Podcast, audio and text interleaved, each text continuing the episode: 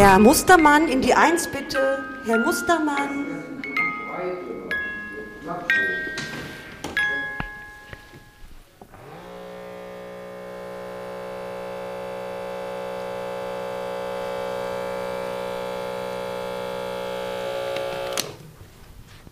Dankeschön. Was haben wir denn jetzt gerade gehört? Hallo, guten Tag. Wir haben gerade das morgendliche Ritual gehört, wenn die Klienten morgens zu meiner Behandlungspflege ins Büro kommen, ihnen ein, ein Lächeln ins Gesicht zaubern, äh, wonach denen manchmal gar nicht so zumute ist. Wenn Sie sagen, die kommen zu Ihnen ins Büro zur Behandlungspflege, wo sind wir hier? Welche, was für Menschen sind das, die Sie, die, Sie, die Sie jeden Morgen hier begrüßen? Ja, ich bin seit sieben Jahren hier die Pflegefachkraft und leite in der Einrichtung der Wohnungslosenhilfe den Pflegedienst und begrüße die Leute, die morgens ihre Medikamente bekommen, Insuline, Blutzuckermessungen gemacht werden müssen, Kompressionsstrümpfe angelegt oder halt, wie wir gerade gehört haben, morgens zum Blutdruck messen. Genau, das war nämlich das Geräusch des Blutdruckmessers.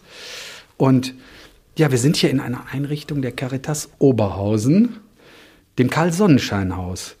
Was für Menschen leben hier in dieser Einrichtung?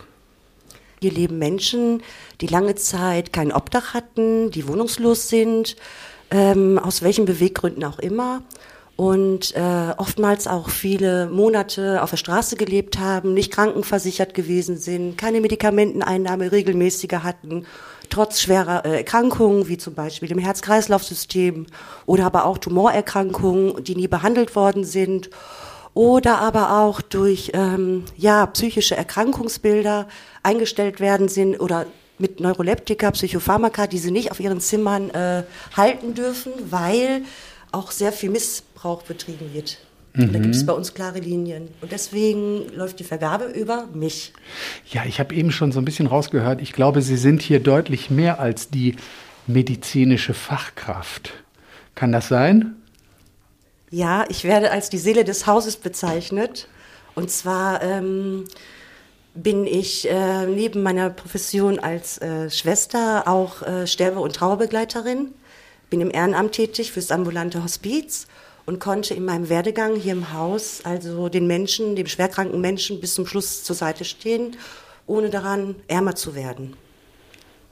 Das klingt nach einer sehr anspruchsvollen Tätigkeit, die Sie da verrichten und vor allen Dingen nach einer sehr wichtigen Tätigkeit. Ja, ich bin das äh, Sprachrohr, ich bin das Ort zum Zuhören, ich bin der Vermittler von Arzt ähm, von Optiker, vom Zahnarzt, vom Onkologen zum Menschen, von Mensch zu Mensch. Sehr schön. Jetzt wollen wir natürlich gerne noch Ihren Namen wissen. Mhm.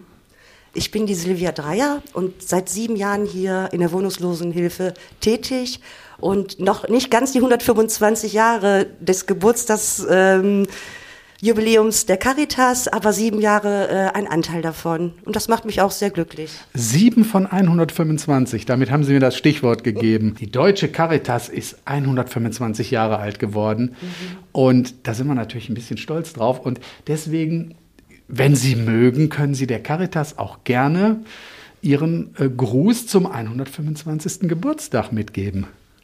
Hallo lieber Caritas, hallo liebe Mitarbeiter, Ehrenamtliche, ja und alle, die in der großen Gemeinschaft dazugehören. Ich wünsche zum 125. Jubiläum, dass solange die Welt sich weiterdreht, ihr für alle Menschen, die arm, die mittellos, die sozial schwach sind, da sein könnt und ähm, eine weiterhin eine Bereicherung bleibt, so wie es jetzt eigentlich ist. Happy Birthday! Mua!